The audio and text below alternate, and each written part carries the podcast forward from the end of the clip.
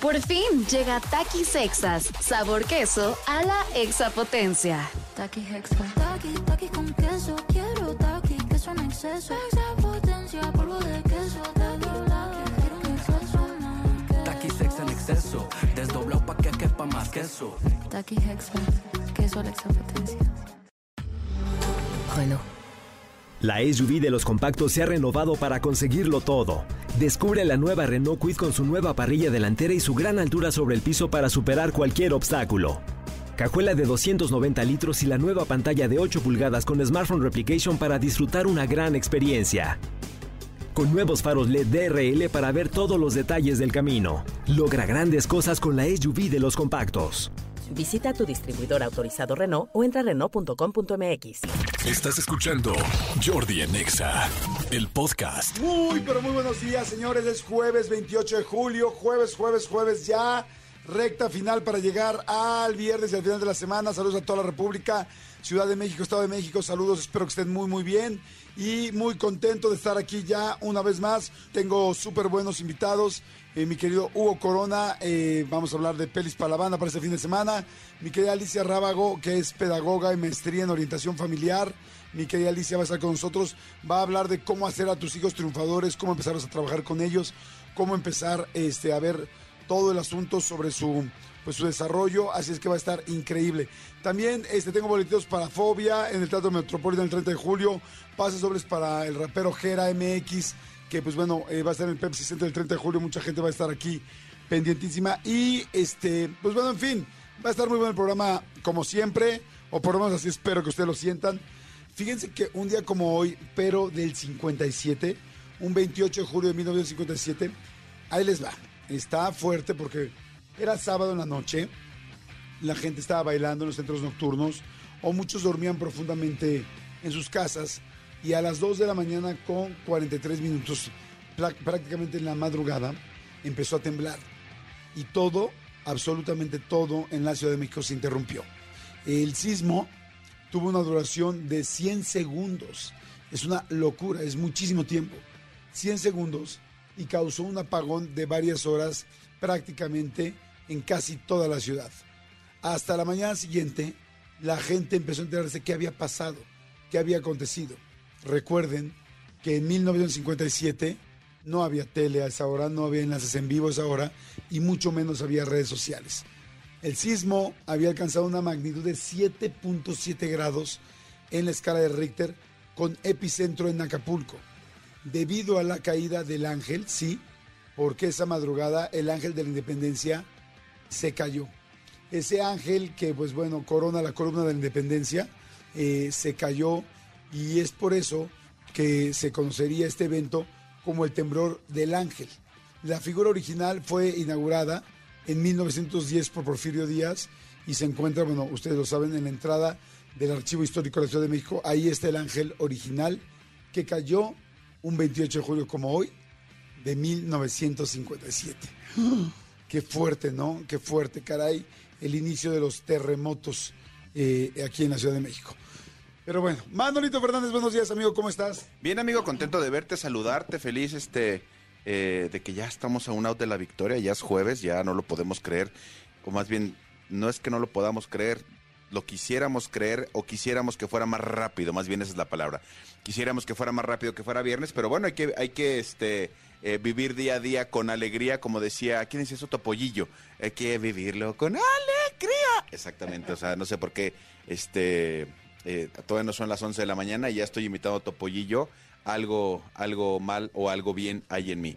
Pero bien, amigo. No, algo bien, amigo. Hay un topollillo dentro de ti. Hay un Topollillo y no dudaré en usarlo. Exactamente. Que no es lo mismo que conozcas a una chava y digas, ¿qué onda? ¿Me enseñas el topollillo que tienes ahí dentro de ti? Sí, no, no, no, no, jamás lo haría. O que ella te diga a ti, oye, a ver, quiero ver ese topollillo, quiero que salga ese topollillo. Hay orejón. Hay orejas. Hay oreja, exactamente. Oye, amigo, quiero mandarle rápidamente un abrazo y un beso gigantesco, gigantesco, si me permites, a mis papás que están cumpliendo 49 años de casados. El día ¡Qué de hoy, onda hoy! 49 años de casados. Eso quiere decir que en un año primero Dios eh, estaremos festejando las bodas de, ¿qué son? Oro, ¿no? Las de 50. Sí, no, sí. Sí, las bodas de 50 es oro. oro. Plata son 25. Plata 25. Oro son 50. Exacto. Titanio son 75. No, titanio son 100, eh, diamantes son 70, y- eh, 75, este, cobre son 6, este, cartón reciclado son 2, este, hay toda una, todo un paquete. Sé que, sé que es toda una, una categoría, este, toda una, una tablita, pero eh, pues bueno, este, mi papá, mi mamá los amo con todo mi corazón. Gracias por el ejemplo de papás que son y por, por todo lo, lo que nos han enseñado para, para vivir y para estar este, de la forma en la que estamos en este mundo. Este, gracias, papás, gracias. 49 años juntos. Wow. Sí, la verdad, wow. Sí, Fíjate, este, ya hablando en serio, yo estaba bromeando un poco con lo del ese papel y cartón y todo eso. No, pero sí hay. Sí hay, fíjate, yo no lo sabía, mira. Un año de casados, bodas de papel. Dos años de casado, estás festejando tus bodas de algodón. Ay, qué mamila, ¿no? Tres años de casado, bodas de cuero. Ok. Ay, son nuestras bodas de cuero. No, cuero de que se están nalgueando, no se hagan. Cuatro años de casados, bodas de lino. Ok, o sea, es como más fino que el cuero, pero no es más resistente que el cuero. Cinco años, digamos que cinco años pues sería así como que lo primero sí ya festejable, creo yo. Cinco años de casados, bodas de madera. No. Cinco de madera, ok. Ok, este, toco madera. Seis años de casado, bodas de hierro. Esas se oyen bien. Siete años de casados, bodas de lana. Qué raro. Sí, porque a partir, acuérdate que a, a los siete es, el año crítico, entonces si te divorcias, Sí, ahí, valió a madre. sacar la lana. Exacto, ahí valió Ajá. madre todo lo que te quiten de lana. Ajá. Ocho años de casados, bodas de bronce. Nueve años de casados, bodas de arcilla. Diez años de casados, bodas de aluminio. Ay, no, no manches, el aluminio está terrible. Se oye, peor, se oye mejor la de, las de hierro. Bodas de hierro se oye, se oye algo más sólido. Pero de aluminio, no, bueno, me imaginé el aluminio así de los canceles que ponen ahora que cada vez están más chafas. El papel aluminio.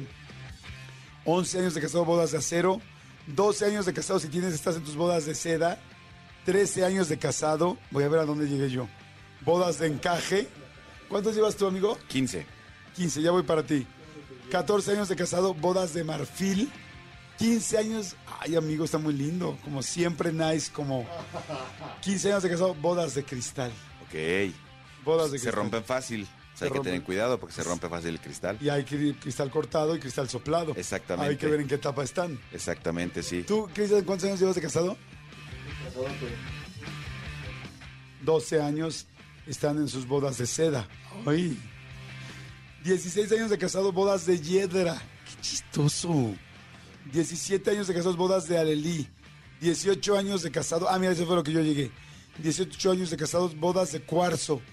Ah, se oye bastante bien. Se, escucha más nice que el cristal, amigo. No, está, bueno, sí, se, se oye más energético. el cua- exacto, el cuarzo. Hay un cuarzo rosado, ¿no? Que es como súper caro. Aquí estoy, 19 años de casados, bodas de madreselva y 20 años Eso de es una casado, calle. bodas de porcelana. Qué chistoso, miren. Vámonos ya a, a los 25. lustros, son los de 5 años, ¿verdad? Lustros son cinco, sí. Vámonos por lustros. 20 años de casado, bodas de porcelana. 25 años de casado, bodas de plata. Ahí es donde decíamos. 30 años de casados, bodas de perla. Mira qué chistoso. 35 años de casados, bodas de coral. 40 años de casados, bodas de rubí. Esas ya se oyen bien. 45 bodas de zafiro. Y 50 años de casados, bodas de oro. Luego de ese- ese 50. 55. Espérame, 55 bodas de oro. Espérame, los 50. 47, 48, 49. Ah, no. 50 años, perdón. 50 años de casados, bodas de oro. Y luego de ahí ya se va hasta 70. Bodas de titanio. Ok. Si hay bodas de titanio a los 70 años de casados. Y a los 70. No, hay 100. 75. 75. No, 85 años de casados, bodas de mármol. no, está horrible de mármol. Este, y 100 años de casados. 100 años de casados, no. Tendrías que tener 120 años, 115 años. 115 años, sí. O sea, 112. casarte a los 15, Ajá. 12 años. ¿Habrá alguien que haya hecho eso? Bodas de hueso. No, no, pues de hueso porque estás Porque a es lo que te de- empieza a fallar. Sí, no Los manches. huesos. A ver, podemos preguntar en internet cuáles son las personas que han festejado, que han estado más tiempo casados. Ok. A ver qué, a ver qué sucede. Pero bueno, señores, este eh, días de, eh, ahora sí que bodas de algodón o de papel, las que tengan, con un año o dos años. Fíjate, hablando de bodas y de fiestas, Un día como hoy, pero de 1741, murió, a ver, aquí dice Julio César, de 110 años, y Gualdramina, de 105, alcanzaron una edad conjunta de 215 años y 231 días, y con 79 años de matrimonio cuando Ju- Julio César tristemente falleció. O sea, 79 años es pues lo más que unas personas han estado casadas. Sí, está cañón, es muchísimo. Sí, está muy cañón. Eh, eh, es- es- a ver, 79 años de casado, sí. Tendrías que estar. eh, es que, ¿en qué- a, a qué edad te casas? A menos que seas como de estos lugares donde planean las bodas y donde te tienes que casar desde chiquito. Sí, está muy cañón. Sí, como tú dices, mínimo 20 años. Mínimo 18, eh, 19 años. Es- hoy en la actualidad no, no conozco gente que se esté casando antes de los 30. Está muy cañón. Sí, está cañón. Está muy cañón, sí. En la época de nuestros papás, pues sí había abuelas que a los 14, 15 ya estaban comprometidas o ya con hijos, ¿no? Sí, pero ahorita suena imposible, ¿no? Suena poco probable, más bien. Sí. Sí, poco probable, porque si yo tengo un- una persona muy cercana a mi familia que se tuvieron que casar a los 13 años. 13. A los 13 él embarazó, embarazó a, a su novia. Entonces, a los, ¿Su novia estaba más chiquita aún? a- tenían 13, igual. Los dos. 13, entonces ahorita, por ejemplo, eh, ves al chavo. ¿Y siguen eh, casados? Sí, tipo, tiene 19 años y ya tiene una hija de 6. Imagínate, tiene 19 y ya tiene una hija de 6. No manches. Sí, está muy cañón. ¿Y es buen papá? Es buen papá, sí. ¿Puedo, puedo dejar esa pregunta al aire? No, eso no, pero me dice sí, sí, sí es buen papá. Bueno, oigan, les decía, ya que estamos hablando de las bodas, que un día como hoy, pero del 741, eh, murió Antonio Vivaldi. Fíjense, Vivaldi, bueno, compositor, violinista italiano. Y este, la obra que más, eh, más reconocida y que a mí me fascina es los, las cuatro estaciones. eh, que bueno, yo creo que, pues, yo creo que es de las obras clásicas que más personas conocen y que más gente, que más, que más gente conoce. Jordi en Exa. Pues bueno, este, seguimos aquí en Jordi en Exa y este, en este jueves, muy comoditos y muy a gusto, mi querido Manolito Fernández.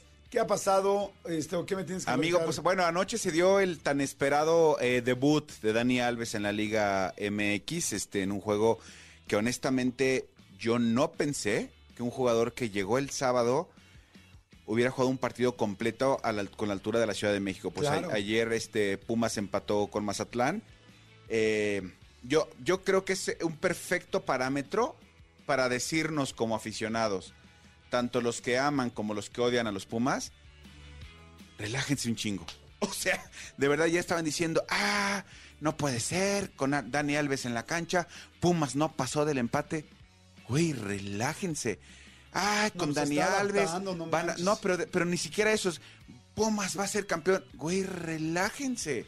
Relájense verdaderamente porque ya, o sea, de repente yo sé que estamos muy... eh, eh, mu- muy necesitados de, de- de- de cosas como que sucedan y revuelos y, y noticias positivas y este tipo de figuras en el fútbol mexicano, lo sé. Pero ni Dani Alves va a ser campeón a Pumas, o sea, si, si Pumas es campeón, es por todo el equipo más Dani Alves.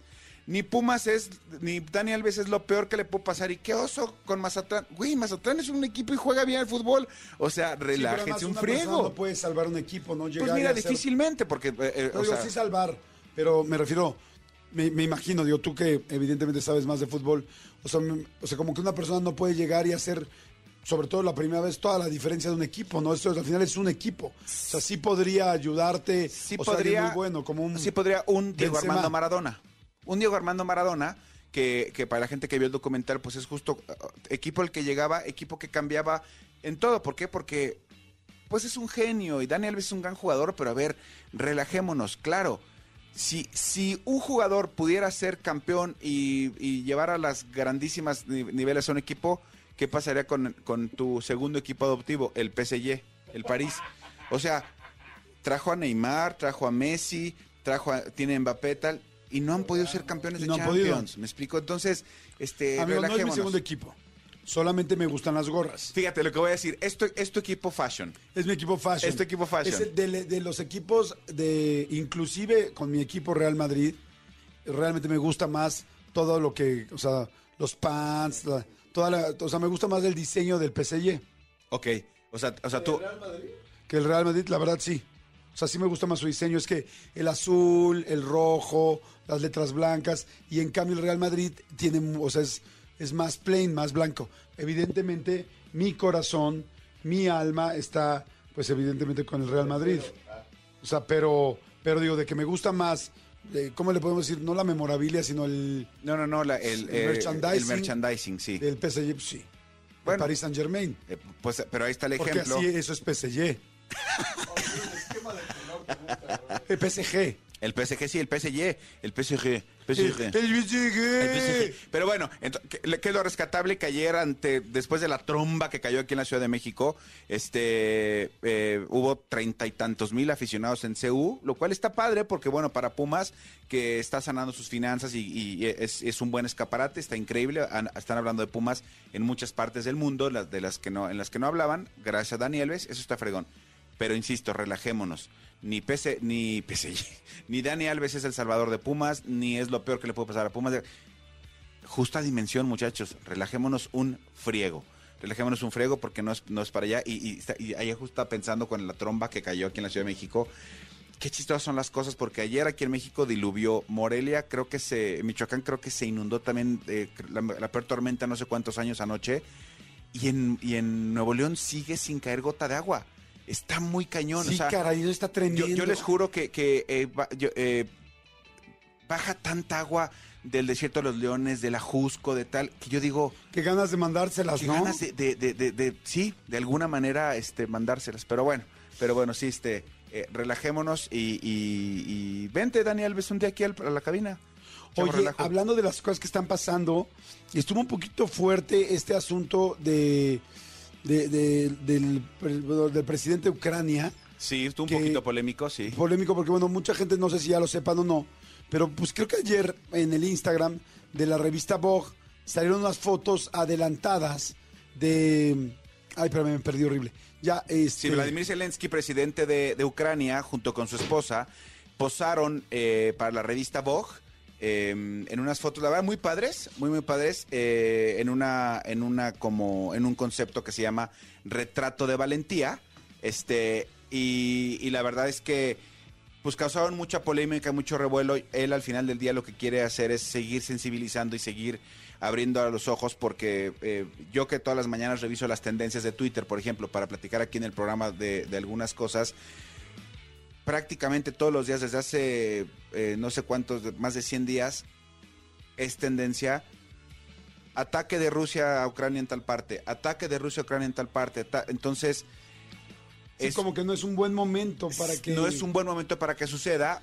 Habrá que ver este eh, repercusiones, me refiero en cuanto a nivel mundial. Ahora, unas fotos no está matando a nadie, ni le está declarando la guerra a nadie, ¿no? Es, es, creo yo, políticamente y éticamente incorrecto. Sí, sí, sí, sí, yo también creo Más lo que, mismo. bueno, de las dos formas, política y ética. ¿Por qué? Porque la pareja cuenta sus historias de amor, de 20 años de casados, lo difícil que le han pasado, este, pero además, este, pues como dices, híjoles, ¿qué es lo que pasa? Que tú dices, en este momento deberías estar pensando en otra cosa, estar pendiente de otras cosas, que tomarte unas fotos, que platicar de tu historia de amor. No es que la historia no sea importante. De hecho, después de esto hay, por ejemplo, una parte donde sale ella, este, eh, Olena Zelen- Zelenska se llama, eh, en unas fotos con los escombros atrás. Sí. Y entonces no está padre porque parece como que está ella en fashion, en moda, como ocupando la parte de la guerra, pues como una escenografía para sus fotos. Y con el ejército. Exacto, y le ponen, y le ponen una frase que, eh, retrato de valentía. Entonces, güey, pues evidentemente hay mucha más valentía en la gente que está enfrentando y que está viviendo sus cosas, porque, pues Sí, o sea, no mucho más. Hay igual de valentía en la gente que está... sí, pero más bien quiero decir, hay diferente, diferencia de vulnerabilidad. O sea, evidentemente al presidente y a la primera dama de Ucrania, pues están mucho más protegidos Sí, que sí, cualquier sí. persona que esté viviendo en la Que los calle civiles, normal. claro, A los civiles. claro, Entonces, claro. como que dices, retrato de valentía, dices, ok, puedes decir retrato de valentía quizá para el presidente, por lo que está presentando, pero, híjoles, no, a mí se me hace súper polémico, se me hace súper fuera de lugar. Este, como dices tú, no estás matando a nadie, pero me parece una muy desafortunada decisión tomarse unas fotos para el Vogue cuando tu país está siendo atacado por Rusia de esa manera. ¿Sabes qué hubiera hecho yo? Eh, una sesión fotográfica con Vogue eh, a lo mejor con, con selfies o con fotos de, de tal o fotos del celular o fotos no ellos no posando. actuales, no en este momento. O, o- o sí en este momento, pero no necesariamente posando, sino diciendo, esto es donde vive la gente en el metro, esto es donde no sé qué, la casa presidencial así es en este momento. O sea, una cosa, un retrato de guerra, eso sí hubiera sido un retrato de valentía.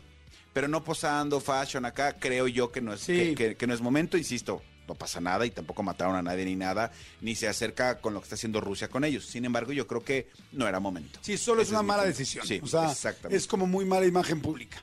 O sea, es más, Tal les puedo cual. asegurar que este caso lo están estudiando ahorita en las escuelas de imagen pública, como la de Álvaro Gordoa, Sí. a la cual hemos asistido. El y Colegio hemos- de Imagen Pública, El sí. Colegio de Imagen Hemos Pública. sido alumnos. Hemos sido alumnos de ese colegio. Hemos comido. Este- Ah, las quesadillas, qué buenas Ay, son. qué rico, sí, no manches. Los sandwichitos. Oye, este, pues bueno, ahí debe ser así. Hoy seguro fue tema de, oigan, a ver, ¿cómo ven esto? ¿Por qué está mal? ¿Por qué es anticlimático? ¿Por qué? Porque dice, sí, oye, sacar una foto de la chava, de la señora en guapa, arreglada, perfecta, y este, y de fondo la guerra es como decir, es que es muy claro el mensaje, desde mi punto de vista. Estoy usando esta desgracia ¿Como pretexto? como pretexto para mis fotos, para publicitarme y para enseñar otra parte de mí. Y eso no está lindo. Sí, no. Sí, o sea, yo, yo estoy- completamente de acuerdo contigo.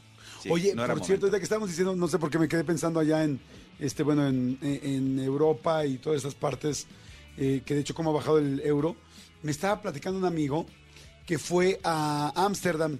Ya ven que en Ámsterdam están las, bueno, no sé si todo el mundo lo sepa, pero en Ámsterdam, en Holanda, en la capital de, de Holanda, eh, de todos los Países Bajos, bueno, de esta parte de los Países Bajos, eh, hay una zona que es la zona roja, y es la zona roja, pues yo creo que más famosa del mundo. Sí. Porque es una zona roja que desde hace décadas eh, es muy abierta. Y una de las cosas que llamaba mucho la atención es que hay unas vitrinas, que no sé si tú las conozcas. Físicamente no, las he visto este, en documentales. Bueno, las vitrinas en la zona roja es como que son vitrinas literal. Como donde- aparadores. Aparadores donde no hay objetos del otro lado, sino personas. Y en las vitrinas ves a las chavas este, y chavos, mujeres y hombres, pues ofreciendo sus servicios sexuales. Entonces, eh, pues esto hace 30 años era así como de, wow, qué open mind, ¿no? Así como que en una vitrina. ¿Los contratas y qué? Y, tú- Entras. y pasas al lugar donde Exacto. están. Ok, ok, ok. O sea, está la O sea, es- vitrina. Es un aparador tal cual. Es un aparador, entra, está en la vitrina, ves a gente este, pues con muy poca ropa, en algunos casos no sé si sin ropa, la verdad yo no me acuerdo, y este y pues ya entras adentro puedes tener sexo con esa persona que se está ofreciendo como si fuera un pastel. Ya te entendí, ya te entendí. Pero este, pero eso era desde hace 20, 25 años. Entonces ha ido avanzando. Y entonces mi amigo que acaba de ir le pregunté, le dijo, ¿y cómo está la zona roja de, de este, de Ámsterdam? Y me dice, no, está cañona. Porque ata- otra cosa que hacía también en esa zona es que Holanda, bueno, eh, Ámsterdam en específico, fue de las pocas ciudades que desde hace muchos años eh, legalizó eh, muchas, de- muchas drogas, tanto naturales como sintéticas. Entonces tú podías entrar a un bar y pedir marihuana, hashish, bueno, no sé si sintéticas, eh, porque no sé si podías pedir cocaína, eso sí no lo sé. Este, bueno, aunque cocaína, no sé qué, no sé dónde está, si es natural o sintética, porque pues viene de la planta de la coca, pero al mismo tiempo pasa por Pero un hay un proceso, ¿no? Ajá. Sí. No sé dónde esté, este, en la cadena de las drogas, ¿no? Procesada. Pero bueno, lo que sí sé es que tú podías entrar a un bar. Ahora, pues ya hay muchos lugares donde está legalizada la marihuana, por ejemplo. Pero antes solamente estaba en Ámsterdam. Entonces le dije, oye, ¿cómo está? Me dijo, no, bueno, ya hay muchísimas cosas, los menús de los tipos de drogas o cosas que puedes probar, tomar. Me dice, es una locura, me dijo. Pero déjate eso. Dice, las mujeres y los hombres que hay ahorita en las vitrinas en Amsterdam, ahorita la semana pasada, me dice, yo nunca en mi vida, y es un cuate que se trabaja con modelos, nunca en mi vida había visto mujeres tan guapas y tan impresionantes. Dice, nunca he visto mujeres así. No sé de dónde las traen, no sé qué características les piden, no sé de dónde vienen, pero este dice, son, o sea, ni dice literal, así como ves las chavas de Victoria's Secret, así altísimas, guapísimas, y así los hombres, y así este en un rollo muy sexual, me dice, pero impresionante, que dices, yo nunca había visto mujeres así en, en, persona, dice, este cuate me dice, literal, digo yo porque iba en otro plan con sus hijos y tal, dice, pero te lo juro que me daban ganas de meterme a una de las, este, dice, güey, nunca volvería a estar con una mujer así. A ver, yo, voy a hacer una pregunta y, y- lo hago en serio, en serio, en serio, eh, por, por curiosidad y, por, no por otro, otra cosa.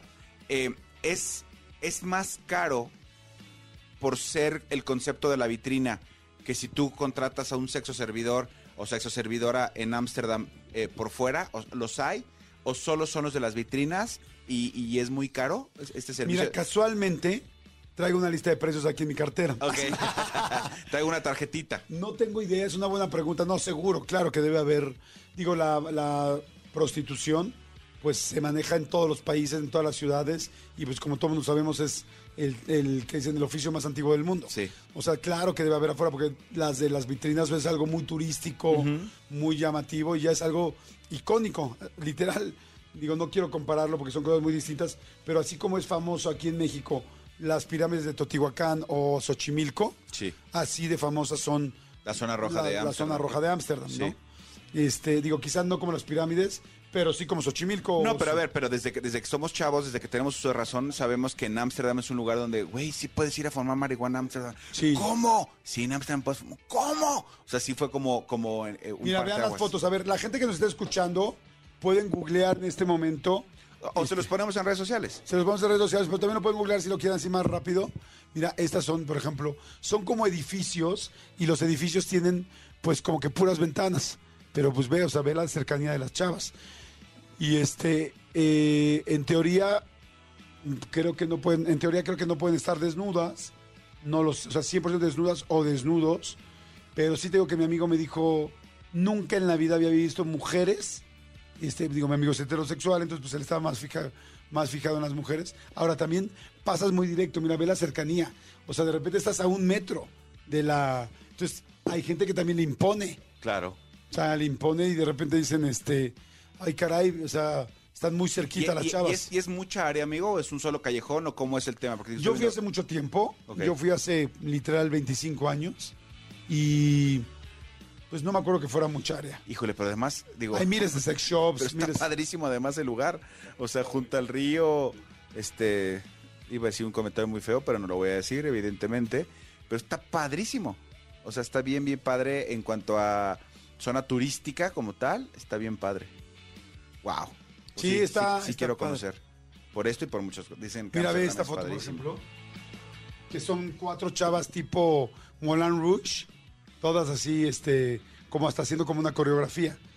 Bueno, en fin, creo que vale mucho la pena, y más, o sea, siendo un adulto, conocer, conocer definitivamente Ámsterdam y esta parte, porque es parte de la cultura. O sea, esas son las cosas padres de conocer, de conocer el, el mundo. Mira, ahorita mi hija está de vacaciones Ok, y está en París. ok. Y este, bueno, a- ayer estaba en Londres y me habla y me dice, ay papá, estoy este triste. Ella y yo tenemos como que un idilio con las, con las ciudades, ¿no? Entonces me dice, nosotros amamos Nueva York. Y entonces ella no conocía Londres y me dice, ay papá, es que me da mucha pena lo que te voy a decir. Y yo, ¿por qué? Me dice, es que, es que amé Londres, tenías razón, qué bueno que me dijiste que viniera, tal, tal. Es que me encanta todo, es, bla, bla, mil cosas. Y me dice, pero es que me da mucha pena decirte que, que, y yo, ¿qué? Dice, es que creo que me está gustando más que Nueva York, pa. Y ahora le y entonces, pero ella como preocupada, le digo, mi amor, qué bueno. Eso significa que estás conociendo más cosas. Yo espero que, si tú tienes la oportunidad, que seas una ciudadana del mundo y que cada vez conozcas más lugares y más lugares. Y si un lugar te gusta más que el anterior y el siguiente te gusta más que el que hoy te está gustando, eso significa que estás conociendo más, que estás ampliando tu conocimiento de lugares y eso está precioso. Dije, o sea, uno no, no le es infiel a sus gustos, uno se es fiel a sí mismo. Le dije, y cada vez te van gustando más cosas, cosas distintas, diferentes, y es padrísimo. Pero además de eso se trata la vida, ¿no? De, ir descubriendo y que, que, o sea, intentar conocer un lugar que te cautive más que el que ya te cautivaba más. Exacto. Porque ¿qué es lo que pasa? Tú dices, yo mañana quiero conocer este Buenos Aires. Porque sé que me va a gustar más que Nueva York. Llegas a Buenos Aires y dices, me fascinó. ¿O no? No, o no más que Nueva York, perfecto, pero ya conocí uno y otro, ya tuve la oportunidad de conocerlo. Al final del día yo sí creo que, que- en, esta, en esta vida lo que hay que hacer es llenar el disco duro que tenemos en la cabeza y los viajes es una, una gran manera de hacerlo. Sí, completamente. Pero bueno, Señores, este, híjoles, ahora le arrancamos con un tiempo. Empiecen a mandar WhatsApp, por favor. 55 84 11 14 07. Manden WhatsApp, manden tweets, por favor. Que nos digan este, qué está pasando, dónde están, Sí, repórtense. díganos si alguien de ustedes ya fue a, a las vitrinas de Ámsterdam y, y todas las dudas que tuvimos ahorita yo, Jordi y yo, pónganos. Claro, capaz que alguien ya tiene las respuestas y Sí, se las decimos, está- es, es- es caro por esto, está así, el servicio así, tal, tal. Estaría increíble que nos contaran. Oye, ay, luego les platico algo que también me platicaron de las chavas, este, que ya ves que en Las Vegas hay muchas chavas que te ofrecen, chavas, eh, mujeres y hombres, que ofrecen sus servicios sexuales. Sí, señor. Este, el truco que hacen en Las Vegas. Ahorita les platico. Ok. Híjoles, tengo amigos bien calientes, ¿no? Quién sabe por qué. Regresamos. Jordi en Exa. Pues bueno, señores, seguimos en este jueves. Este, gracias a toda la gente que está mandando WhatsApp. Muchas gracias a mi querida eh, Jorja. Jor- eh, Jorja. es que hay Jorjas, hay este Vicentas, este Manuelas. Bueno, Manuelas, evidentemente. Este, bueno, ya hay muchos nombres al revés. Eh, los masculinos hechos femeninos y los femeninos hechos masculinos. Oigan, que por cierto, y bueno, le mando un saludo a Jorge, muchas gracias por escribir. Este, cada vez veo a más hombres con falda. Ayer, ayer eh, fui a un, a un lugar a grabar con Juan Pazurita, un lugar que está padrísimo que se llama Ilusiones, Illusions Studios, o Estudios Ilusiones, o algo así que está padrísimo, que ahorita les platico. Este, como para toda la gente que quiere ser creadores de contenidos, tienen como muchos photospots o lugares para poder crear tus contenidos. Está increíble el lugar. Y este, y el chavo que estaba en la recepción lo vi con falda. Y antier eh, vi a Brad Pitt que llegó a una Ilusion- Ilusiones Estudios. Eh, este, googleenlo, están padrísimos, o más bien síganos en su Instagram, arroba Ilusiones Estudios. Bueno, lo que les quiero decir es que la semana pasada, o hace dos semanas, no, la pasada, vi a Brad Pitt también llegando de falda a una, este, eh, ¿cómo se llama? Alfombra roja, lo cual me voy dando cuenta que es cierto que este asunto que habían hecho tan, tanto hincapié desde hace como dos o tres años de que la ropa iba a empezar a ser verdaderamente, pues, genérica, pues está volviendo real. Y, y, pues bueno, a mí me parece perfecto. Yo la verdad no se me antoja ponerme una falda, por lo pronto hoy, pero este, pero la de mañana ya la tengo, la compré en Shane. No, no, exacto, me llega el lunes. No, no, no, no, no, no es algo que tenga pensado ahorita, pero bueno, en fin, eh, respeto todo y pues bueno, me da gusto que, que mucha gente lo disfrute. Señores, tengo a una experta que ha colaborado muchísimo tiempo con ideas que ayudan, con esta página que saben que nos gusta tanto y que queremos tanto y que nos va afortunadamente tan bien. Y ella es ni más ni menos que pedagoga y eh, tiene una maestría en orientación familiar. Alicia Rábago. Mi querida Alicia, ¿cómo estás? Muy contentísima de estar aquí contigo. Ah, igual yo también contentísimo de que estés aquí. Ella tiene un libro que se llama Sin querer queriendo, Alicia Rábago, que ya lo he visto, le platicaba ahorita, los errores más comunes que cometemos al educar a nuestros hijos, perdón, y cómo evitarlos o corregirlos. Porque ya muchos ya estamos ahí en el error que se cometió.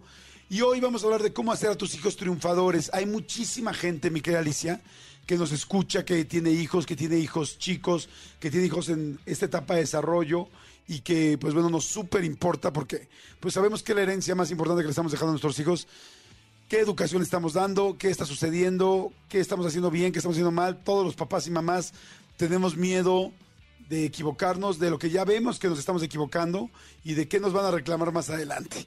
Así es que, bueno, vamos arrancando con este tema que es esencial para todos los que somos papás, abuelos, tíos, este, sobrinos, todo, ¿no? Todo, nos preocupa. Bueno, pues el primer punto que retomo de lo que tú mencionas es que nos relajemos porque en algo te vas a equivocar, no eres perfecto.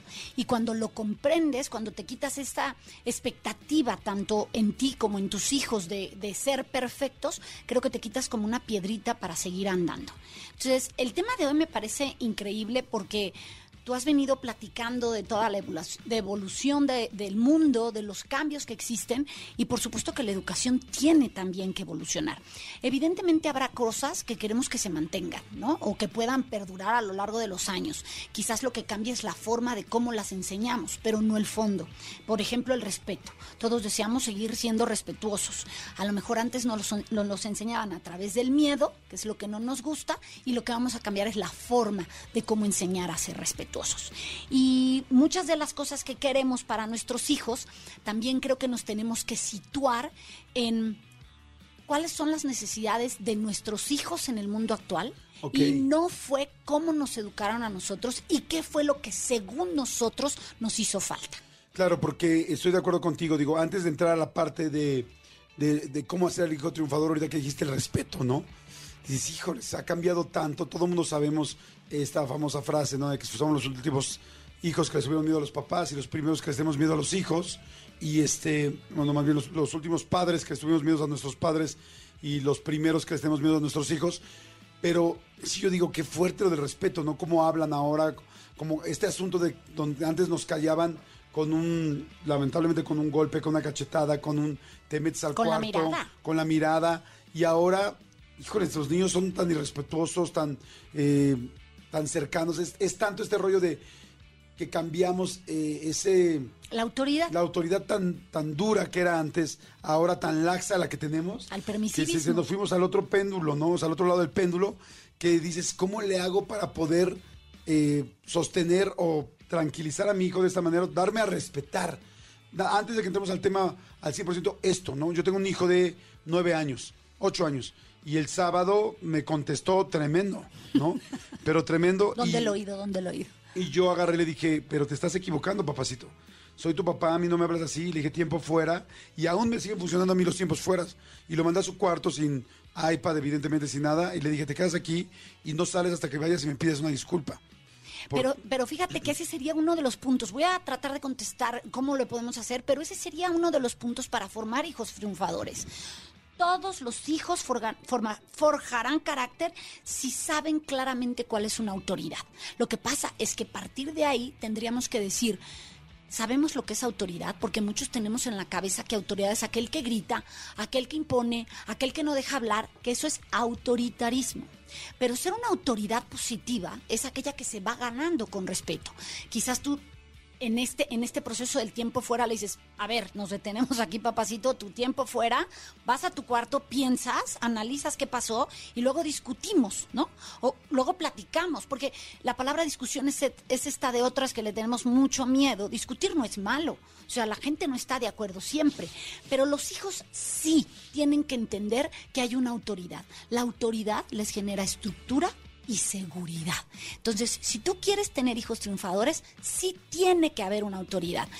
Y lo voy a poner así de claro, Jordi. Por el hecho de ser padre o madre, ya eres una autoridad. Lo que cambia es cómo ejerces esa autoridad. Y ahí es donde va a haber un gran cambio. Ok, y, hoy la autoridad tiene que ser, o sea, como dijimos, se fue ese péndulo, tiene que ser eh, firme pero amorosa. ¿Cómo, ¿Cómo ejerces la autoridad hoy con las circunstancias que ellos viven? Con, porque hoy un chavito, un preadolescente ya sabe que te puede hasta demandar casi casi. Bueno, no, no casi casi. Puede ir a derechos humanos y levantar este Una denuncia, una sí. denuncia contra ti.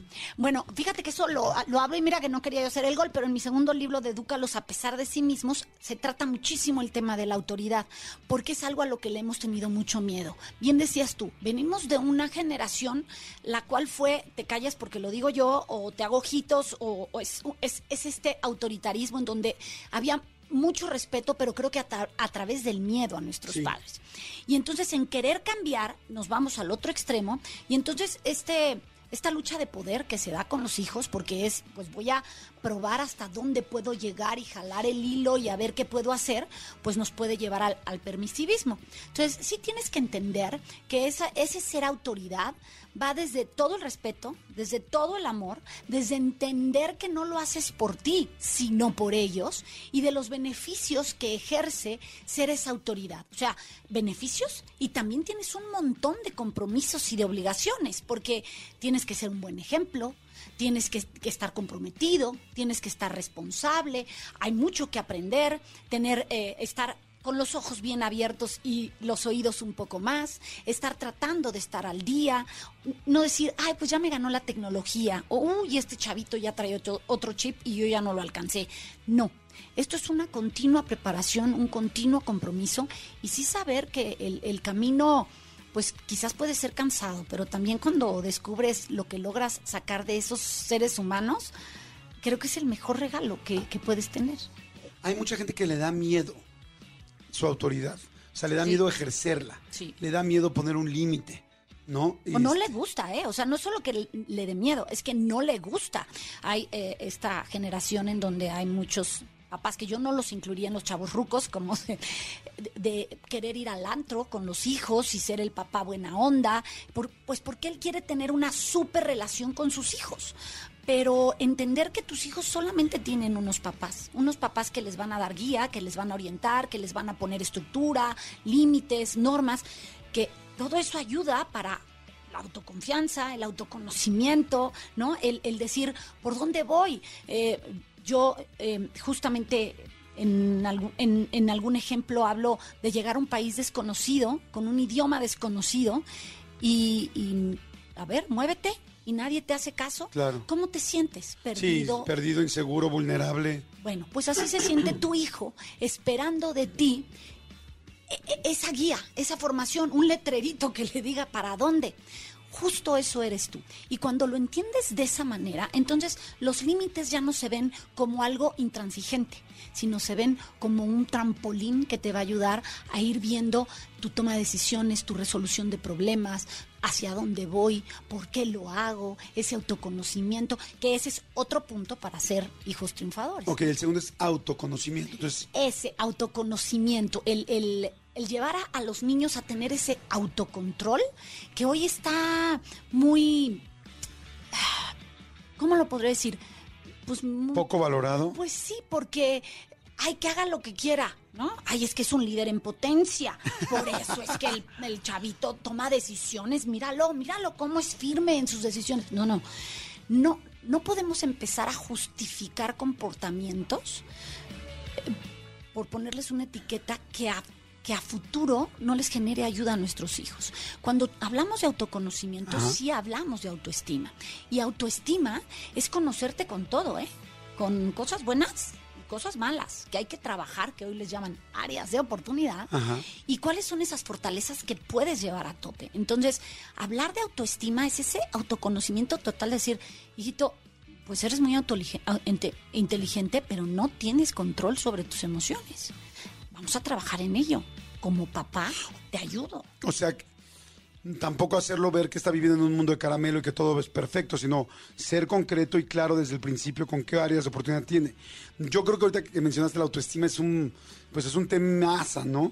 Y yo sé que podríamos quedarnos horas hablando de esto, pero hay mucho, ¿cómo podemos generarle una buena autoestima a nuestros hijos? O sea, ¿cómo podríamos empezar prácticamente para la gente que diga, ay, no lo había ni pensado? Uy, sí, ese es, ese es un tema completo de un programa, pero por ejemplo, empezar a, escuchar a toda la gente que, que le gusta que nos escuchen. Entonces, escuchar. Esto no quiere decir que porque tú escuches a tu adolescente, es que mis derechos, mis obligaciones y todo lo que te dice, va a hacer lo que él quiera. Pero escuchar sus puntos de vista, enseñarlo a defender con fundamentos lo que él quiere. Eso, eso es, es una gran ayuda para la autoestima de todos, porque la autoestima es cambiante. Hay gente que tiene muy sana autoestima, pero hay momentos de su vida que también se apachurra. Entonces, siempre es un continuo trabajo. Esto no solo es para tus hijos, sino para ti. Encontrar tus, tus oportunidades, qué te gusta, qué no te gusta, trabajar en ellas, el sentirte escuchado, el aprender a tomar decisiones, ¿no? To- todos estos puntos van ayudando a que, si hablamos de un niño, es, mira, tener límites y estructura ayuda a la autoestima. Imagínate tú si hoy como padre dices, no, a mi hijo le hace falta que yo para la escuela lo haga ponerse los tenis de la escuela. Quizás en, fin de semana que elija su ropa, pero tiene que aprender a seguir las normas para luego también aprender a tomar decisiones. Aquí, fíjense, Alicia dijo algo bien interesante. Dijo, eh, todas estas reglas los hace sentir seguros. Y a veces nosotros nos da miedo poner, yo conozco a varios papás y especialmente mamás, no sé si tenga algo que ver con el género, pero bueno, conozco más mamás que decía, les cuesta trabajo poner límite, ¿no? Es como, yo de repente veo, tienes una super oportunidad para darle una gran lección a tu hijo en algo extremadamente sencillo, ¿no? Digamos, ¿no? Es que, bueno, si vuelves a aprender el iPad, por decirles algo, por decirles algo, no vas a salir hoy a jugar, bueno, no, jugar no, porque sería otra cosa quizá que sí le sirve a tu hijo, pero es, si haces tal cosa, digamos que si contestas no vas a jugar el iPad, por decirles algo. Y resulta que contesta grosero y vuelve a hacer. Y entonces hay muchas, me ha tocado conocer a varias mamás que es como, bueno, pero no contestó tanto. Bueno, pero tal. bueno, pero que, pero que nada más use el, el iPad en lugar de una hora, solo media hora. Y entonces yo digo, tienes una oportunidad de oro para que tu hijo te conozca firme, te conozca clara y te conozca con algo que no le va a generar gran problema a tu hijo no usar ese día el iPad esa tarde o no ver ese programa de televisión que quería ver o ese YouTube que quería ver un rato, pero es en serio, y, y veo muchas mamás así o papás que es como, ay, no, bueno, pues nada más esto, bueno, pues, ok, pero, este, mañana ya vemos. Y digo, o sea, Mira. hoy tenías un previo, para el día de mañana un problema con adolescencia, para el día de mañana un problema con adultez, que digas, no es posible que ahorita que tenías la oportunidad no ocupaste una super herramienta. Y, y a veces muchos papás y mamás no pueden y les da, no sé, dolor. ¿Qué te voy a- ahí? Te voy a decir cómo lo veo y voy a tratar de unir eh, algo que creo que es lo que sucede con un tercer punto para formar hijos triunfadores. Lo que sucede es que hoy eh, nos encontramos con muchísimos padres educando desde sus faltantes. Ese es un tema que yo toco en este libro. Es, ay, es que no le trajeron los reyes lo que él esperaba y entonces hoy que no le falte nada a mi hijo, ¿no? Esto es educar desde los faltantes. No quiero que sienta lo que yo sentí en ese momento, que no le falte nada. Y se nos olvida que a todos los seres humanos nos hace falta sentir faltante de algo. O sea, yo, ¿sabes cómo lo pongo? Necesitamos necesitar. Las abuelitas decían, ni todo el amor, ni todo el dinero. Es necesario también tener alguna necesidad para crecer, para, para buscar, para tener esa iniciativa de cómo le hago, cómo me voy a una negociación con mi mamá, pero la mamá tiene que saber que hoy se están formando niños súper cuestionadores, eh, niños con capacidad de investigar, hay un montón de características hoy en los niños y como a ti no te educaron así, lo único que, que dices, ay, es que estos niños tienen otro chip o qué malcriados son pero no estás preparado para responder a todas esas preguntas que tu hijo hace o para fundamentar sin gritar todo eso que te está pasando. Entonces muchas veces es miedo, es temor y es ese no quiero que sienta lo que yo sentí. Ok. Ay, pues mira, está bien interesante para que como mamá y como papá sepas que en lugar de ayudar ahí, estás perjudicando. Poniendo pied- piedrita. por ahí. Exactamente. Y, y tu único objetivo como papá es ser bueno, buena o hacerlo sentir bien, pero a la larga esto lo va a hacer sentir mal. Entonces, interesante. Fíjense, se nos está acabando el tiempo de esta sección, pues está tan interesante que me gustaría mucho, Alicia, que hagamos una segunda parte de este mismo tema. ¿Te parece bien? Tú dices rana, yo salto. Perfecto, me parece muy bien. A ver, eh, ¿dónde, en qué, en cuál de tus libros viene esta información para que la gente que lo quiera complementar? Ay, qué difícil. eh, pues mira, el de autoridad viene en Edúcalos a pesar de sí mismos. El tema de amor no quita conocimiento, que es no justificar y así ayudar en Edúcalos para que los demás los quieran. Y educar desde los faltantes en Sin Querer Queriendo, que es la última publicación. Bueno, a ver, por lo pronto, sin querer queriendo, Alicia Rábago es de Urano, este, está muy linda la portada, es un libro azul con un niño, este, pues así como con una aureola de angelito, pero con la lengua de diablito. Esa es la idea de la portada, entonces como que eh, les va a hacer mucho sentido. Sin querer queriendo, de Alicia Rábago, los errores más comunes que cometemos al educar a nuestros hijos y cómo evitarlos o corregirlos. Así es que bueno, estaría padrísimo que, que pues se hagan de él. Eh, está también, tenemos dos que vamos a regalar ahorita aquí en la cabina. Este, pues que, que, nos mande ahorita el primero, que marquen en la cabina. Eh, los primeros que marquen en la cabina, no, pero espérame, que hagan un resumen de tres highlights, tres puntos eh, especiales de lo que dijo hoy Alicia. No, o sea, digamos que un resumen rápido que marquen ahorita al 51663849 o 50 y este y a las dos primeras personas que lo hagan y que hagan bien el resumencito con mucho porque digas, ah, bueno, sí sí le interesa, sí tiene hijos, sí tal, órale, pues con mucho gusto lo hacemos. Alicia, ¿dónde te seguimos? ¿Dónde vemos más contenido tuyo? ¿Dónde? Pues bueno, me encuentran en todas las redes como Alicia Rábago, en Facebook Figura Pública, tengo mi canal de YouTube Alicia Rábago, en Instagram estoy como Edúcalos para que los demás. Es en el único en el que estoy distinta. Perfecto. Jordi en Exa. Y mi querido Manolito Fernández. Señor, ¿Estamos listos? estamos más que listos. Que venga la música del expediente. Expedientes X. Porque hasta los temas más irrelevantes merecen ser comentados. Jordi Rosado en Exa. Ahí estamos ya, estamos completamente en la atmósfera expedientil.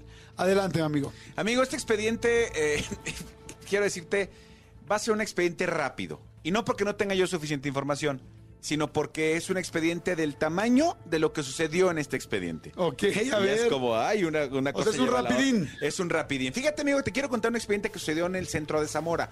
No Zamora, Michoacán. Zamora es un municipio que está en España. También hay un municipio llamado Zamora. Este, hay una cantidad de municipios eh, iguales en, en España que en México, muy cañón. Eh, bueno, la cosa es que eh, estaba, de repente empezaron eh, usuarios de un parque, un parque, pues como el Parque de los Venados aquí en la Ciudad de México, como el Parque Fundidora en Monterrey, este, como el parque, no sé, el, el Parque Hundido aquí en la Ciudad de. México en Insurgentes, un parque normal, tal. Empezaron a denunciar y empezaron a hablar a la policía, eh, eh, padres de familia, gente tal. eh, denunciando que había que había este un- una una situación que estaba incomodando a todos los usuarios del parque. Ok. Cuando llegó la policía, se encontraron a dos eh, personas de la tercera edad, Ajá. digamos como tercera 3.5, Sí, o sea, sí, sí. tercera ya entrando a la cuarta, o sea, dos ancianos, eh, que contrario a la referencia que tenemos nosotros, eh, no estoy diciendo que así deba de ser, pero que los ancianos, pues a lo mejor ya a cierta edad, pues son como un poco más lentos, son un poco más, este, más pausados en su andar, ya les cuesta más trabajo caminar, ese tipo de cosas. Contrario a todo esto, encontraron a dos ancianos, insisto, de edad muy, muy, muy avanzada, ¿Qué? teniendo sexo oral en el parque a plena luz del día. No manches, neta. Las imágenes son impresionantes porque está el, el- el- el viejito, está el anciano sentado en una banca del parque y está la, la- la- la señora, presumiblemente su pareja, no sabemos, literal, sentada Dándole junto a él en el parque. sus y, topes. y la señora se acerca y le empieza a practicar un felatio, le empieza a practicar sexo oral. O sea, ahí es cuando confundes los kiwis literal ya con, con este, con pasitas, ¿no? Dice, esto es ciruela pasa. Y que Exactamente. todos vamos a pasar por ahí. Exactamente. Pero oye, te digo algo, lo aplaudo. Me parece divertido. Digo, yo sé que en un lugar público nunca está bien y que puede estar inclusive, bueno, pues penado y más, pues, y más en un lugar donde puede haber niños. Pero lo que sí aplaudo, esto no lo aplaudo, pero lo que sí aplaudo es la actitud. Lo que les faltó, pues, es meterse en cuatro, en cuatro paredes, ¿no? Sí, en privado, porque justamente lo que estás diciendo es eso. Había niños en el parque, por supuesto los papás, o sea, no está chistoso Ah, no, eso sí no está que padre. tú estés con tu hijo y ahí no, No, vas a aplaudir no. la actitud, le vas a hablar a la policía que fue lo que sucedió. Y el problema es que este rollo que acaba de suceder puede ser considerado un acto de exhibicionismo y es un delito. Entonces puede conllevar entre 12 y 24 meses de, de multa o hasta un año de prisión. Sí, es que ahí sí lo entiendo. Sí, es que es un lugar público. Entonces, pues sí, estar- estaría, estaría eh, muy feo que, que estas personas pues vivieran los que posiblemente son sus últimos años este, en la cárcel. No estaría padre eh, por, pues porque les ganó literal la, la- la calentura. Pero bueno, se hizo viral el tema pues porque obviamente no es como muy común Ver no a diciendo personas de esta no, que edad. no pueda suceder. Pero bueno, dos personas de esta edad teniendo este sexo en, en, en público no es algo muy común que suceda. dándose sus, eh, ¿cómo le llaman? Este, sus chivos. ¿Cómo dicen? Este, pues ahí cuando, pues es que decíamos el beso Sí, pipo hace tres días, sí, ¿no? Pero, sí, sí, sí. pues dándose sus llegues. Exactamente. Dándose sus empujones. Está bueno, ¿eh? Está bueno pues y sí. Y sí, pues no, no era el lugar. Exactamente. ¿Y por qué te dije No que era el lugar, pero sí la actitud. Sea, sí, desde el punto de vista donde lo veas. Porque claro, si tú vas con tu hijo ocho años, no te va a No, no, por eso digo, no era el lugar, sí. pero sí la actitud de ellos Y dos. sobre todo que te decía un expediente rápido, porque así fue lo que le pasó a esta pareja. Estaban empezando cuando llegó la policía, les dijo, ah, ah, ah, ah, ah, este, saques eso de ahí y metas eso ahí y, y, y sáquense de aquí". Guárdelo, guárdelo, Exacto. lleve a su casa y lo usan, lo usan allá. Exactamente. Está bueno, amigo, Ahí está, muy bueno. amigo. Jordi en Exa. Pues bueno, seguimos en este jueves. Como ya saben, jueves es de pelis para la banda. Pelis, pelis, pelis. Estamos hablando hace rato de la zona roja de Ámsterdam. Exactamente. Los pelis para la banda. Ah, vamos, vamos a ir a hacer tour. Estaría ¿Vamos a hacer súper, ¿no? tour?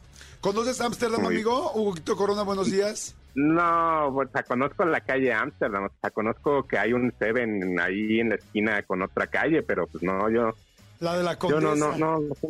De hecho, hay varios Sí, o events. sea, yo. Hay varios events. Hay como 21, Entonces- que son como tres events. Exactamente. ¿Cómo estás, Amigos, ¿cómo están? Muy bien, amigo. ¿Y tú?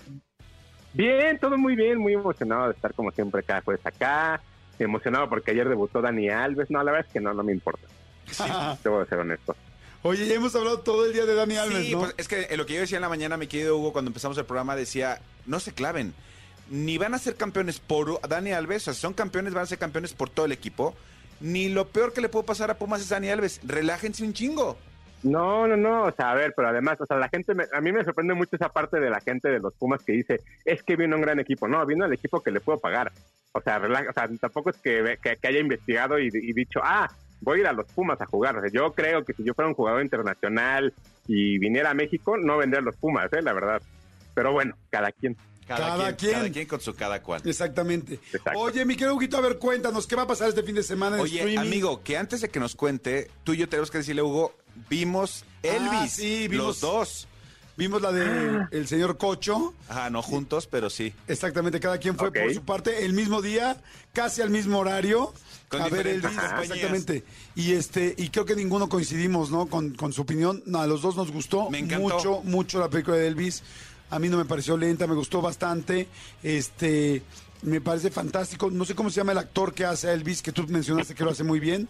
Ahí Austin Butler, que está, está en la entrevista que le hicimos en el Instagram de Jordi Nexas para que lo chequen. Ah, mira, no, no he visto la entrevista, pero oye, amigo, este coincide, ahí sí coincido contigo.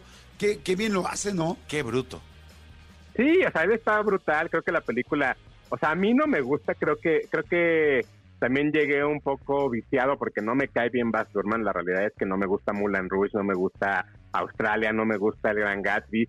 Amo Romeo y Julieta, pero no me cae bien. Y la verdad es que a mí no, yo no me la pasé tan bien como mucha gente. Y las opiniones están divididas. ¿eh? O sea, sí creo que hay mucha gente que, que, la, que le gustó mucho y hay gente que la, que la odió. Entonces creo que evidentemente, como siempre decimos aquí, lo más importante es que la gente vaya a verla, ¿no? Y al final, pues, lo que yo diga no necesariamente tiene que ser la verdad absoluta.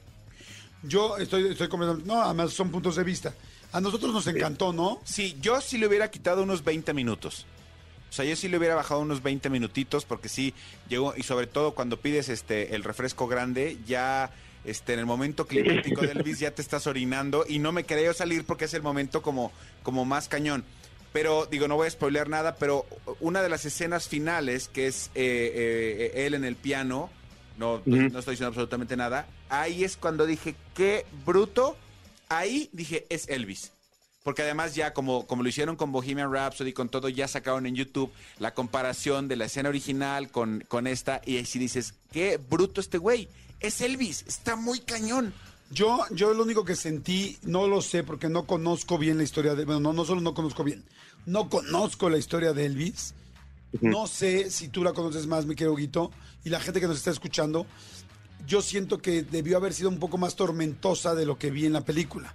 O sea, no sé Es si que hay ese- un poco es- como que lo están cuidando, un poco como que de repente sentí que estaba muy naive. eh, Es que es justo, ese era mi punto, que, que yo, claro, que yo les decía. O sea, creo que al final el Elvis que vemos es un Elvis tranquilo, es un Elvis que al final también termina siendo no tan eh, grotesco al ojo, al ojo humano, porque así terminó su carrera, siendo una persona que de, de, ser un ídolo pop y de ser un ídolo de, de rock, al final terminó siendo una persona como muy decadente en su físico. Y creo que todo el tiempo lo están cuidando y todo el tiempo se ve bien, todo el tiempo tiene la misma edad. Ahora, un punto importante que evidentemente no le iban a retratar, pues, su esposa en algún momento, hasta donde yo sé, era menor de edad cuando se casó con ella. Entonces hay muchas cosas ahí como que no, no le quisieron dar, que evidentemente no lo iban a hacer, pero yo creo que él se lleva la película, él se lleva sin lugar a dudas todo lo que tiene que hacer. Evidentemente creo que va a estar nominado a premios, a premios muchísimos, pero, pero de ahí en fuera, a mí, para mí es- no es de las mejores del año. Oye, y Tom Hanks bien, ¿no? Pues él dijo que no le gustó nada. A mí, a mí Tom Hanks dije, dije, güey, bien, o sea, a mí sí me gustó. Yo, yo, Yo creo que Ajá, adelante, adelante, Hugo. yo creo que todo el mundo, todo el mundo está diciendo que es su peor actuación en años, o sea, en muchos años. Yo insisto, a mí me parece que es como el villano de Austin Powers, o sea, me parece que es risible como lo está haciendo todo el tiempo y, y- pero, pero cara, ahora sí que, que, que convenció está bien. Pero está padre, porque al final del día eso Claro. es el cine. Sí. Apreciación. Fíjate que a mí lo que me pasó, a ver, para la gente que ya vio Elvis, de entrada váyanla a ver, porque efectivamente hay gente que, la mayoría de la gente que yo conozco le encantó, muy pocos no le gustaron, pero también he escuchado comentarios de, la sentí un poco larga, tal, pero la mayoría de la gente que la vio le encantó. Este, eh, yo lo que opino acerca de lo que dicen de Tom Hanks, si es que ya vieron Tom Hanks, eh, eh, ahí también coincido con, con Hugo de que siento la actuación más fársica y como que Tom Hanks puede ser extremadamente natural, pero yo creo que aquí no tiene que ver, mi querido Hugo, con Tom Hanks. Creo que tiene que ver con cómo era este manager o el personaje que no recuerdo cómo se llama de este el capitán El coronel. Coronel. El coronel. el coronel Sanders. ah, no. San- no, es el, el coronel que era pues el manager de Elvis Presley. Me imagino que así se lo retrataron porque hay una cosa que es muy clara. O sea, conocemos a Tom Hanks y Tom Hanks puede actuar súper, súper natural siendo un este, náufrago en medio de una isla sin poder decir ni media palabra y, y dar una actuación irreal de naturalidad. Entonces, yo creo que la duda no es sobre Tom Hanks. Yo creo que la duda es más bien sobre un personaje que quizá estaba muy caricaturizado. Hay gente que en la vida real es caricaturizada. O sea, que dices, güey, este cuate es muy... Si tú, por ejemplo, eh, actuar, eh, tú tendrías que actuar a Adal Ramones, por ejemplo. Tú y yo que conocemos a Adal. Adal es, este, híjole, no sé cómo llamarlo, pero eh, como... Es muy extrovertido, ¿no? Sí, sí, sí, extrovertido, sí, sí. a donde llega. Y entonces, si tú vieras a Tom Hanks haciendo a Adal Ramones, dirías, ay, está exagerado Tom Hanks. No, es que así es. O Adal. bueno, o este, eh, una persona que en un futuro interprete, interprete a Carmelita Salinas, por ejemplo, pues sí es una persona, que, o sea, tiene que tiene rasgos como muy eh, específicos que así tienes que, que hacer. Pero bueno, no nos clavemos, eh, ya la vimos. eh, la- lo, lo importante es que Qué bueno que les gustó. le dimos cuatro rosados y cuatro Fernández. Sí, exactamente. no, a los dos nos gustó para cuatro coronas. Oye, mi querido bien, ah, Huguito, cuéntanos, a ver, ¿qué viene? ¿Qué onda? ¿Qué onda ese fin de semana? Porque queremos ir al cine. Y queremos Este ver fin de streaming. semana- no, este fin de semana hay un estreno bastante divertido. Evidentemente, todos los niños salen hoy. hoy- Bueno, creo que hoy es el último día de clases de muchos de ellos. Ya algunos ya salieron. Sí, impresionante, Pero- sí. Hay una película que yo la verdad cuando la cuando cuando la vi anunciada, estoy hablando de la Liga de Supermascotas de DC. Cuando la vi anunciada dije, híjole, por, para, que, ok, está bien.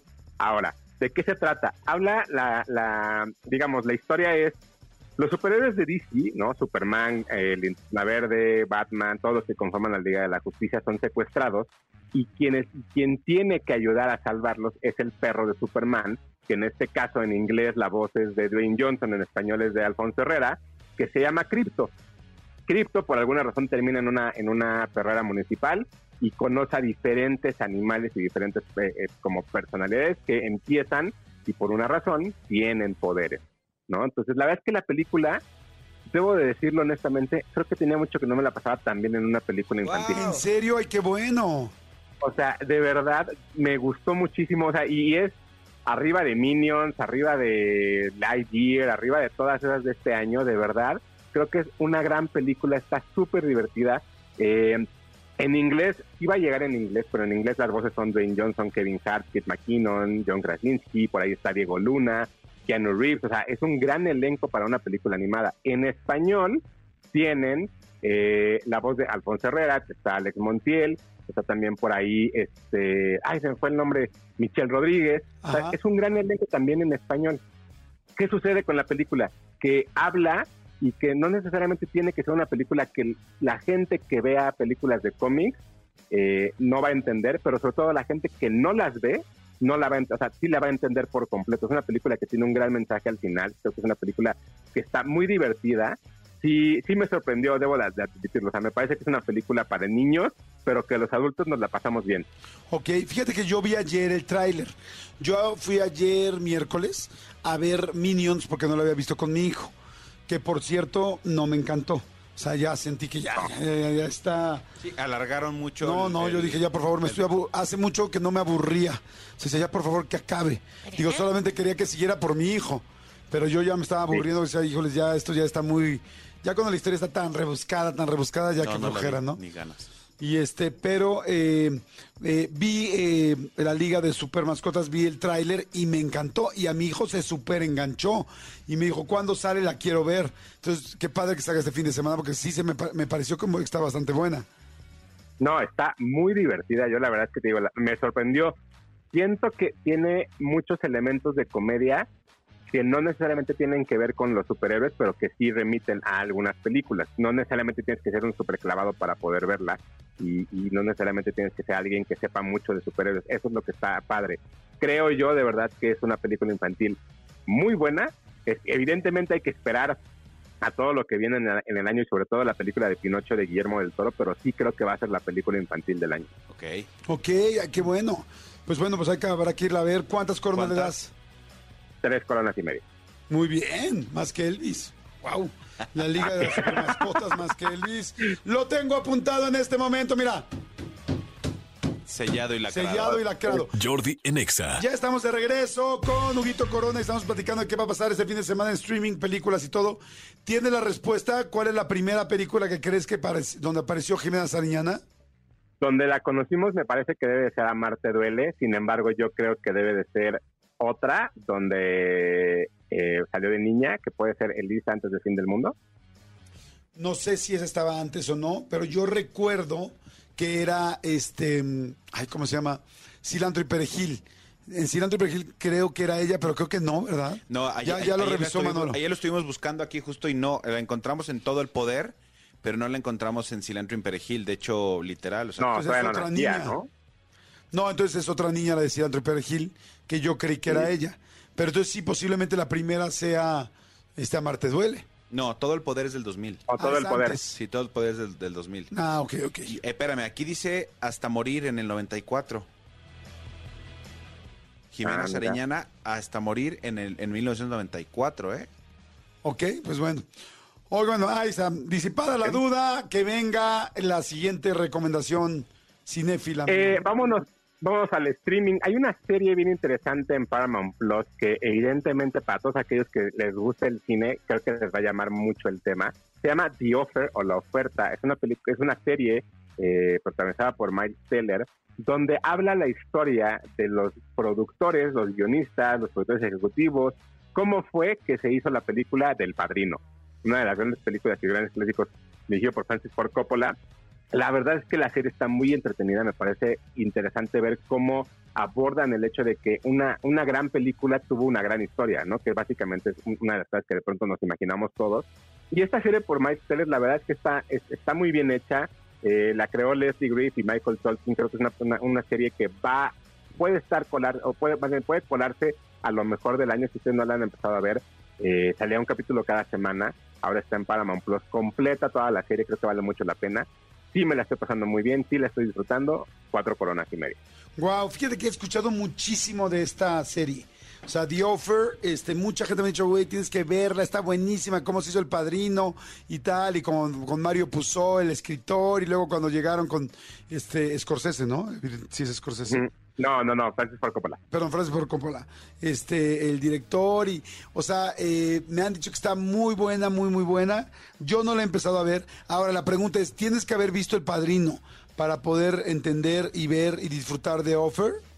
No, para nada. No, no, no, no, no. Con que llegues y quieras disfrutarla y quieras pasar un rato increíble, con eso tienes.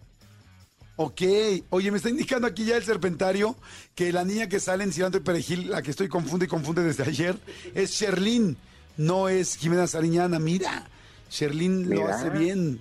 Este, Y además Kerlin salió en la primera noche, ¿no? Antes, mucho antes de Sí. Amarte Duele. sí, sí, es cierto. Sí, también que fue como la primera gran polémica de Sí, wow, porque una un, chavita. un desnudito, ¿no? Ajá. Sí, Sí. Según yo, no se alcanza a desnudar, pero sí como su corpiñín. Sí, corpiñín, Corpiñín. exacto.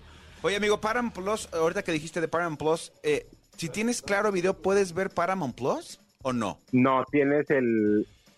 O sea, cuando salió podías hacer ese, ese combo, creo que ahorita ya no, sin embargo, creo que debe de haber promociones con algunas con algunas este, cableras. Cableras.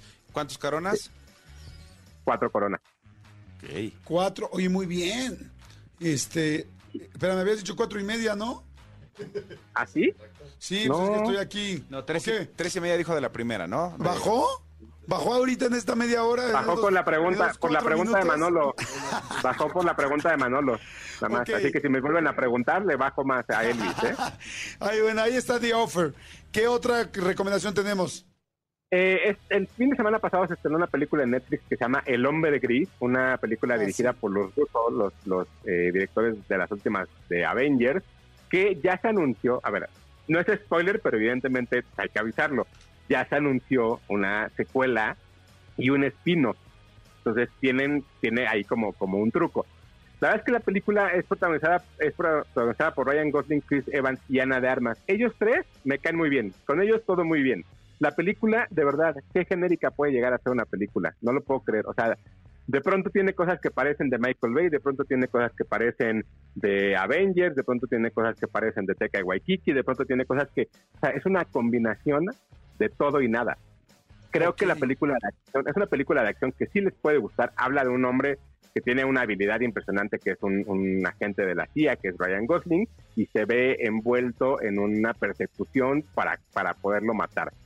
El malo es Chris Evans. La verdad es que siento yo que los papeles están muy bien, pero la película no, no, no, no emociona en ningún momento. No se vuelve una película eh, donde estés tenso, donde estés esperando que haya una, un, una, una, un momento de, de, de traición o cosas así. Creo yo que lo que sucede con, con esta película es que justo cumple ciertas metas, pero no brinda nada. Se, se vuelve una película más del montón, ¿no? Y creo que tenía muchísimo para hacer, para ser buena.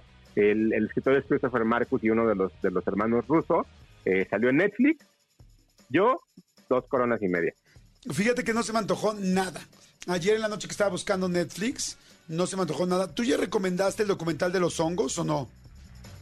No, no lo he visto. ¿Qué tal está? Está muy bueno. Se llama Hongos Maravillosos, creo. Ya mucha gente me lo había dicho. Ayer lo estuve viendo. Y mucha gente, ahorita hay como una tendencia muy fuerte con el asunto de los hongos, de que hay todo tipo de hongos, ¿no? Porque siempre pensamos en hongos y pensamos en alucinógenos. Y los hongos tienen muchísimas, muchísimas como beneficios para los seres humanos, inclusive lo importante que son los hongos para la naturaleza y cómo sostienen toda la naturaleza, los bosques, las ramificaciones, o sea, como que se han hecho muchos descubrimientos últimamente con los hongos. Entonces, este documental está muy bueno, eh, ahorita nos, ayuda Cristian, creo que se llama Hongos Maravillosos y este está en Netflix y la verdad está muy interesante. Empieza hablando de todo tipo de hongos, por qué son importantes, cómo nos han, cómo han influenciado los hongos, inclusive en el desarrollo del cerebro.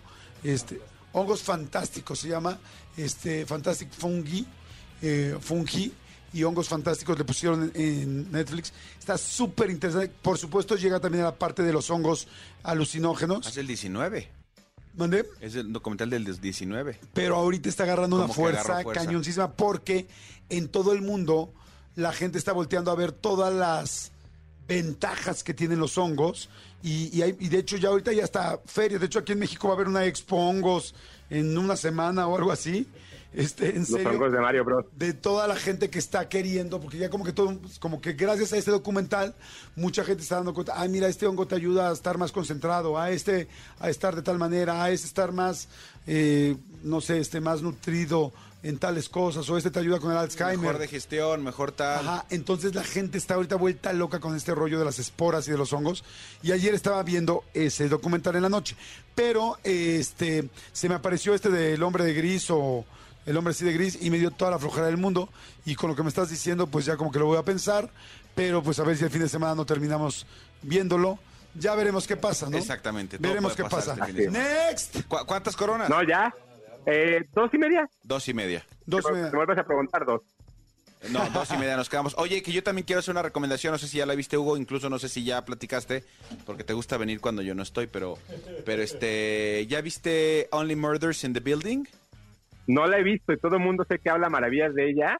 Y la verdad es que se me ha ido por completo la primera y la segunda temporada, pero ¿Dónde- ya espero hacer un maratón. ¿Dónde está? Star en Plus. Star Plus.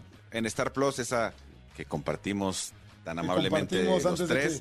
que- antes de- Yo, yo, antes yo quisiera, yo quisiera, yo quisiera que me compartiera alguien Apple Plus TV, pero creo que no, creo que mi mensaje se quedó en leído. No, amigo, sí te contesté, que la cuentes en mi... Pero- Que, que, pues ahí no se puede ver, sí, lo estoy intentando. Pero bueno, vean Only Murders in the Building, la verdad es que está padrísima. Martin Short, Steve Martin, Selena Gómez. Es un rollo de, de eh, humor negro, humor negro, eh, policíaco, pero fársico, pero está increíble. Son tres vecinos que viven en una en un condominio muy muy eh, eh, muy importante de Nueva York, se llama el, edificio Arconia, y suceden muchas cosas dentro de ese edificio y estos eh, dos vecinos retirados, Martin Short, Steve Martin, de hecho Steve Martin es, de los productores y de los creadores de la, de la serie, junto con Selena Gómez, eh, son como eh, eh, buscadores, eh, son como detectives amateurs. Ok. Y entonces se la pasan eh, resolviendo cosas que suceden en el edificio. Está muy, muy, muy buena. Yo llevo cuatro capítulos. Este, yo sé que yo no doy coronas, pero, pero a mí me está encantando. Yo le doy cuatro coronas. Órale, muy bien. Vámonos. Ya se fueron todos con recomendaciones, ¿eh? Ahí está, para que no digan que... recomendaciones. Para repartir. Entre, entre hongos y asesinatos, aquí estamos. Oye, Huguito, muchas gracias, muchas gracias por todo. Este, nos escuchamos el próximo jueves. Este, tus datos, tus redes para que te sigan. Claro que sí, me siguen en arroba tushai, 2SHY en Twitter, Hugo Corona en Instagram, Hugo Corona tushai en TikTok. Y la próxima semana va a tener regalos ¿eh? de la película de Tren Bala, de Brad Pitt, Bad Bunny, este, porque sí, hay que verla. Está en toda la ciudad. Sí, está en todos lados, me gusta, se me antoja verla. Gracias, Huguito. Jordi en Exa. Exacto. Oigan, señores, me da mucho gusto que tenemos aquí a nuestro querido y adorado Ricardo Margalef. Mi querido Marga, ¿cómo estás? Ay, pues muy contento, amigo, muy nervioso también, pero muy agradecido de que me permitan platicar con ustedes, platicar con toda su audiencia de esta gran sorpresa que tenemos para el domingo. Está padrísimo, es que ya arranca Tú Crees, que es este nuevo, pues como sitcom, nuevo programa de entretenimiento que arranca este domingo a las 8 de la noche. Pero Tú Crees viene de, otra, de, de otro algo muy importante, mi querido Marga, cuéntanos. Así es, pues mira, ya se está utilizando mucho el término del spin-off, el famoso spin-off, que para la gente que no sabe qué significa eso, es- significa es como darle una vuelta a las series de televisión que han sido como muy exitosas. En este caso, la familia de 10 pues, se ha mantenido en el gusto del público durante muchísimos años y la familia Ortiz de Pinedo, el señor Pedro, el señor Jorge Ortiz de Pinedo, deciden sacar a dos de los personajes de la serie, que es Plutarco y Gaby, para darle su propio programa de televisión, el cual se va a estrenar este próximo domingo a las 8 de la noche en su- este gran estreno que estamos tratando de invitar a la gente para que nos sintonice y los eh, siguientes domingos, los subsecuentes, eh, la transmisión será a partir de las 10.30 de la noche. De verdad, es un programa completamente familiar, comedia blanca, y se van a divertir muchísimo. Está, hay un gran elenco, está muy divertido. Eh, no pretendemos otra cosa, eh, ni, ni, ni innovar, ni, ni mucho menos, ¿no? Sino simplemente llevarle sonrisas a la familia mexicana y pues en otras latitudes del planeta, si es que nos llegan a sintonizar, pues para que nos vean, que se diviertan un rato el domingo y se olviden de pues de, las presiones y todo y se pueda reunir la familia a ver un programa de televisión que lo único que va a tratar de hacer es sacarles una sonrisa. Amigo, pero además está increíble, digo, muchas felicidades, pues está increíble porque Pl- Plutarco y Gaby son dos de los personajes entrañables de la familia de 10 y dos de los personajes que, que, pues sí, crearon su propio su propio cosmo, este, eh, su propio cosmos eh, con el hijo, con este con, con todo lo que le sucede alrededor.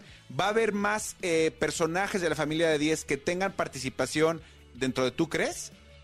Así es, o sea, aparte de todos los personajes que se integran a la serie, eh, bueno, pues eh, la serie se va a desarrollar en nuestro propio departamento y en el lugar a donde vamos a pedir trabajo que se llama Almacén Espacito, que es un, un súper de colonia en donde eh, pues ahí va a haber otro universo de personajes eh, donde vamos a contar con Pierangelo, la excelente actuación de Marilisa Delgado, Luis Manuel Ávila, eh, vamos a tener a Ingrid Mar, está Lalo Palacios, Lenny Zundel, eh, Melissa Ayibis, eh, Natalia Madera, eh, Adriana Moles y bueno, además la gran sorpresa que se va a estar dando durante toda la temporada con 13 programas va a ser pequeñas participaciones que van a tener eh, varios personajes de la familia de 10 dentro de este nuevo universo.